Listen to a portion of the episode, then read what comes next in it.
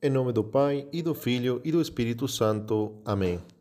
Salve Maria, sou o Padre Antônio Gonzalez, do Instituto do Verbo Encarnado, e hoje, quinta-feira, 14 de julho de 2022, vamos meditar o Evangelho de São Mateus, capítulo 11, versículos 28 ao 30. No Evangelho de hoje, nosso Senhor diz: Aprenda de mim, que sou manso e humilde de coração. Quer dizer que nosso Senhor nos manda aprendam de mim. Mas o que devemos aprender dele? Aprender a fazer milagres? Não. Aprender a ressuscitar mortos? Tampouco. Aprender a curar cegos? Menos ainda. Devemos aprender a ser mansos e humildes de coração. Vamos ver o que significa tudo isso. Aprendam de mim porque sou manso, diz o Senhor. O que significa ser manso? Manso quer dizer tímido? Não. Manso quer dizer medroso ou covarde? Aquele que engole todas as ofensas? Não, também não é isso aí. Então, o que significa ser manso? Manso significa ser bondoso, ser calmo, ser sereno, ser sossegado. Manso significa ser pacífico. Quer dizer, manso significa ter domínio das nossas paixões, especialmente da ira. Por isso que o manso não é aquele que é covarde. Hum? Manso é aquele que, que é virtuoso. Mas se alguém te ofender, o que significa ser manso? Manso significa não responder com um soco.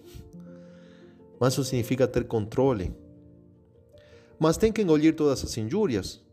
De maneira nenhuma mas devemos responder a uma ofensa com domínio de nós mesmos. Responder uma ofensa com outra ofensa, isso faz qualquer um. Mas conservar o próprio domínio perante uma ofensa, só pode fazê-lo uma pessoa virtuosa, uma pessoa mansa. Mas nosso Senhor não só nos pede de ser mansos, também nos pede de sermos humildes e como dizia Santa Teresa, humildade é andar na verdade. Quer dizer, é ser realista e reconhecer que dependemos totalmente de Deus, que somos fracos. Nosso Senhor nos diz: Sem mim nada podeis fazer. Está no Evangelho de São João, capítulo 15, versículo 5. E ele não fala: Sem mim nada podeis completar ele nos fala: nada podeis fazer, quer dizer, nem sequer começar a fazer uma coisa boa sem a ajuda de Deus. Por isso, aquela pessoa que se acha forte, aquele que se acha grande, sábio, é, é uma pessoa que não é real, que não se conhece a si mesma, que não percebe que somos fracos e precisamos de Deus. Aquele que se acha forte será esmagado pelo peso de seu próprio fardo daquele fardo que, que leva e que, ainda que leve, ele é tão fraco que nem sequer consegue levar bem. Muitos rezam assim, pedem a Deus do seguinte modo: Senhor, eu vou te oferecer isto. Senhor, eu vou te oferecer aquilo.